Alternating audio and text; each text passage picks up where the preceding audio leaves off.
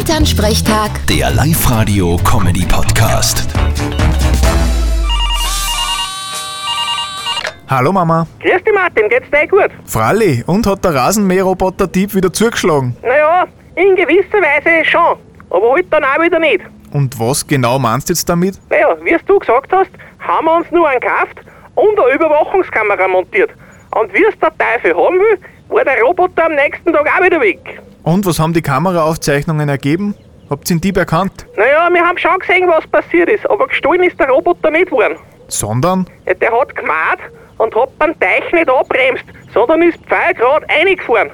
Und dann ist er drin gelegen, wie seine zwei Vorgänger auch.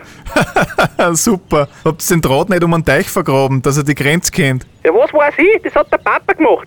Das kann eh jeder Depp selber installieren, hat er gesagt. Da braucht man keine Hilfe. Ja, mein Gott, reg dich an. Hättest das selber gemacht. Ja, war er eh gescheiter gewesen. Naja, zumindest wisst ihr jetzt, dass kein Dieb umgeht. Vierte Mama. Ja, das ist aber kein großer Trost. Vierte Martin.